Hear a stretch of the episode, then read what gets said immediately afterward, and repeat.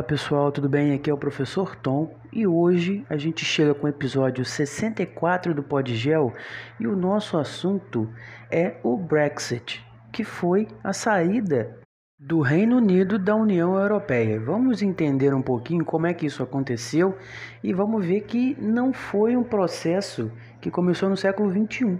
Né? Já havia uma vontade de que nem tivesse entrado na comunidade europeia ainda no século XX. Mas antes eu vou pedir para vocês, né, quem está aí ouvindo pela primeira vez, para seguir aí os, os canais do Podgel na, nas redes sociais, no Instagram, que é o arroba professor underline Tom, com N, no Facebook, é professor Tom Mascarenhas, que é a página, e lá no Twitter, que é o arroba Podgel Podcast. E também nos agregadores de música, no Spotify, né, também nos tocadores de podcast, né, Google Podcast, Cashbox e outros. Mas vamos lá, vamos começar a falar então sobre o Brexit e sobre possibilidades do que esperar, do que o Reino Unido tem né, para esperar do futuro da relação com a União Europeia. Vamos lá? Bem, a saída da do Reino Unido da União Europeia foi apelidada de Brexit, que tem origem aí na junção de duas palavras inglesas, British, que é britânico, e exit, que é saída. Então a saída do Reino Unido da União Europeia foi um objetivo político perseguido assim por vários indivíduos e ainda né, no século XX, ainda na década de 70, né, já que desde 1973, né, quando o Reino Unido ingressou na Comunidade Econômica Europeia, uh, que foi a precursora da União Europeia. A saída da União Europeia né, é um direito dos Estados-membros, segundo o Tratado da União Europeia, no seu artigo 50. Entre aspas, aí, qualquer Estado-membro pode decidir, em conformidade com as suas respectivas normas constitucionais, retirar-se da União. Fecha aspas. Lá na década de 70 ainda, lá em 75, foi realizado um referendo sobre a permanência ou não do país na Comunidade Econômica Europeia, CEE. O resultado da votação foi favorável à permanência. E assim foi até 2016, quando o eleitorado britânico foi novamente né, chamado para decidir sobre a questão da permanência ou não do país no bloco comum, em novo referendo realizado no dia 23 de junho. Esse referendo foi organizado após a aprovação do European Union Referendum Act, de 2015 pelo parlamento britânico. O resultado dessa segunda consulta foi oposto à primeira, ou seja, favorável à saída. Analistas falam né, que essa foi a decisão mais importante para os britânicos desde 1975, quando dois terços do eleitorado optaram por ingressar na então Comunidade Econômica Europeia. Mas como começa esse novo movimento né, para o referendo que acabou culminando né, na decisão pela saída? A campanha desse Brexit tem origem no governo do primeiro-ministro conservador David Cameron. Para disputar a reeleição, Cameron se aliou ao Partido Nacionalista, Partido da Independência do Reino Unido, UKIP na sigla em inglês. Né? Em troca do seu apoio, esse partido exigiu a convocação de um referendo onde os eleitores pudessem escolher entre seguir ou sair né, da União Europeia. O UKIP argumentava que a União Europeia retirava a soberania do Reino Unido em assuntos econômicos e de imigração. Por isso, pedia que fosse feita uma consulta à população sobre a sua permanência nesse bloco. Em 16 de junho de 2016, a parlamentar trabalhista britânica Jo Cox, partidária da permanência do Reino Unido na União Europeia, foi assassinada após ter sido atingida por dois tiros em um ataque em Bristol, no norte da Inglaterra. Por conta desse ataque, tanto a campanha pela permanência na União, na União Europeia quanto a favorável à saída suspenderam todos os atos do dia. Várias testemunhas relataram que o agressor gritou Britain First, ou seja, Grã-Bretanha primeiro, que é o nome de um partido de direita contrário à imigração. O referendo então foi marcado para 23 de junho de 2016. 48,1% dos votos foi favorável à permanência na União Europeia, mas 51,9% né, dos votos foi favorável à saída. O ano de 2019 foi o mais complicado, pois as diferenças entre os políticos britânicos se tornaram mais evidentes, pois era preciso que o plano de saída da União Europeia fosse aprovado pelo parlamento britânico, que em 13 de março de 2019 garantiu que o Reino Unido não sairia sem acordo.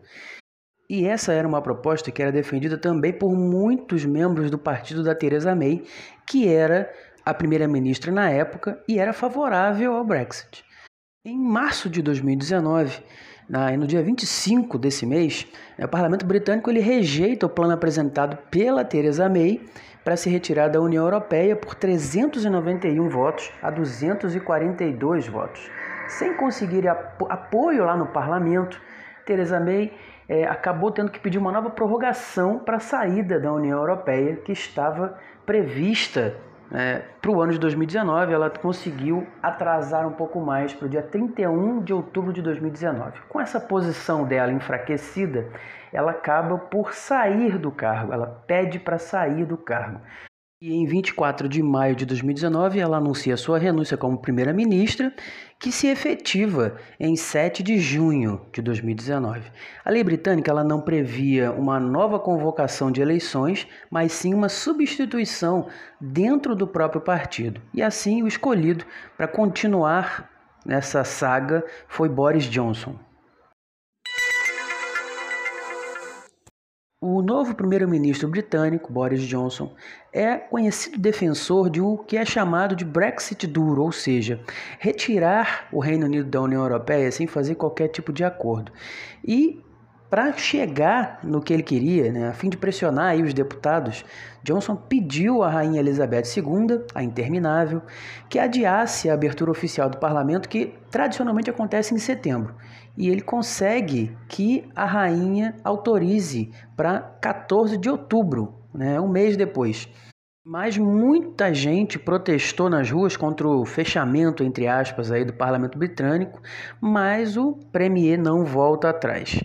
O objetivo de Boris Johnson era impedir a articulação da oposição, mas os primeiros debates realizados pelo primeiro-ministro no parlamento se revelaram um fracasso. O Partido Conservador perdeu um dos seus deputados e outros 21 parlamentares foram suspensos por indisciplina. Além disso, o parlamento rejeitou mais uma vez o projeto de um Brexit sem acordo. A fim de conseguir mais respaldo para sua ideia, Boris Johnson acabou dissolvendo o parlamento e convocou novas eleições gerais.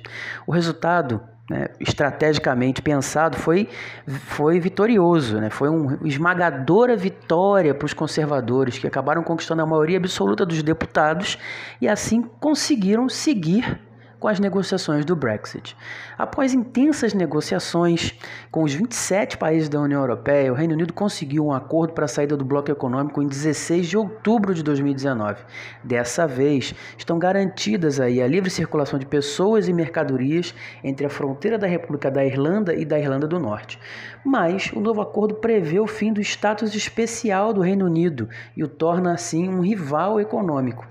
Em 9 de janeiro de 2020, os parlamentares britânicos deram sua aprovação final ao texto que permitiu ao Reino Unido deixar a União Europeia em 31 de janeiro de 2020, em uma votação histórica com 330 votos a favor e 231 votos contra. Após três anos e meio de uma crise muito complicada.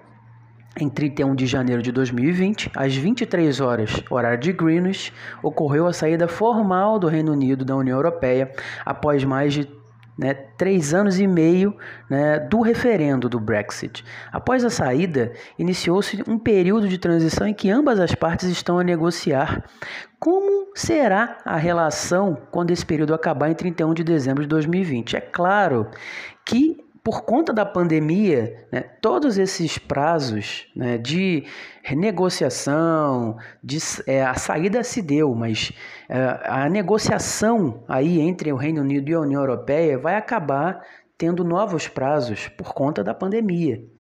Que no momento né, não tem como não ser, né, o foco principal acaba indo para essa questão, essa crise sanitária que o mundo inteiro atravessa.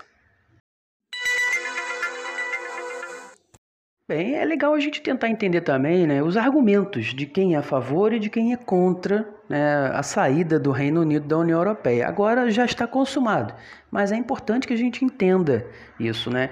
De um lado, estão os pró-saída, que acham que o Reino Unido perde soberania, estando submetido às regras do bloco econômico, com poucas compensações. Lembrando que o Reino Unido nunca participou da moeda única e nem do espaço Schengen. E para saber um pouquinho mais sobre isso, você pode voltar lá no episódio 56 do Podgel, que a gente fala sobre a União Europeia. Mas também temos o outro lado, né, dos que acreditam que a aliança com os países vizinhos torna o Reino Unido mais poderoso. Os que querem um Reino Unido livre têm enquadrado o debate em termos de soberania, controle das fronteiras e especialmente a questão da imigração.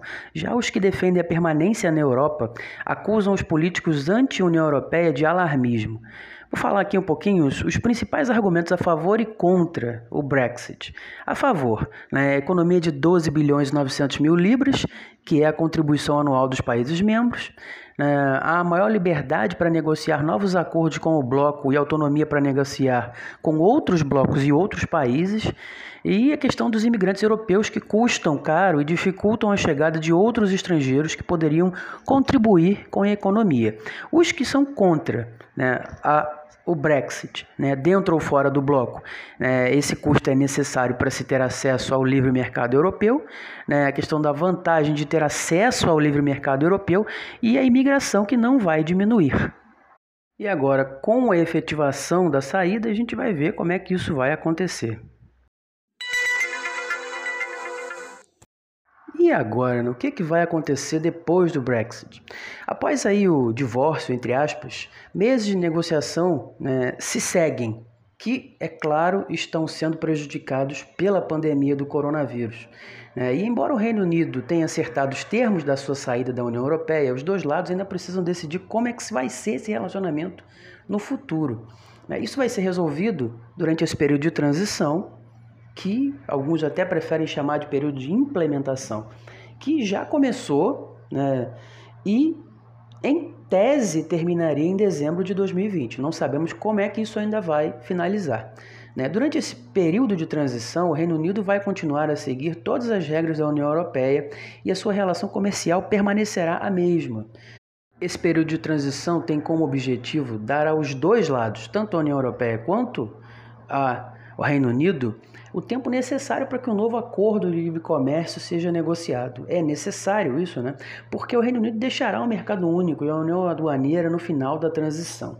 Com o acordo de livre comércio, é, pode acontecer que as mercadorias circulem pela União Europeia sem inspeções ou taxas extras.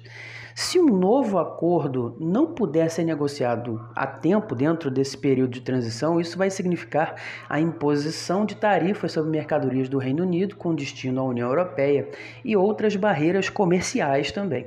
Além do comércio, muitos outros aspectos do futuro relacionamento entre o Reino Unido e a União Europeia vão precisar ser decididos.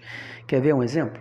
Né, a polícia, né, o compartilhamento de dados e segurança, normas e seguranças da aviação, acesso às áreas de pesca, fornecimento de eletricidade e gás, licenciamento e regulamentação de medicamentos. Né? Quais são os principais temores aí? Muitos críticos né, dizem que o Reino Unido vai ter dificuldade para definir como é que vai ficar sua relação com a União Europeia no futuro, né? porque o período de transição é relativamente curto, mas não, não esqueçamos que a gente está passando por essa situação da pandemia.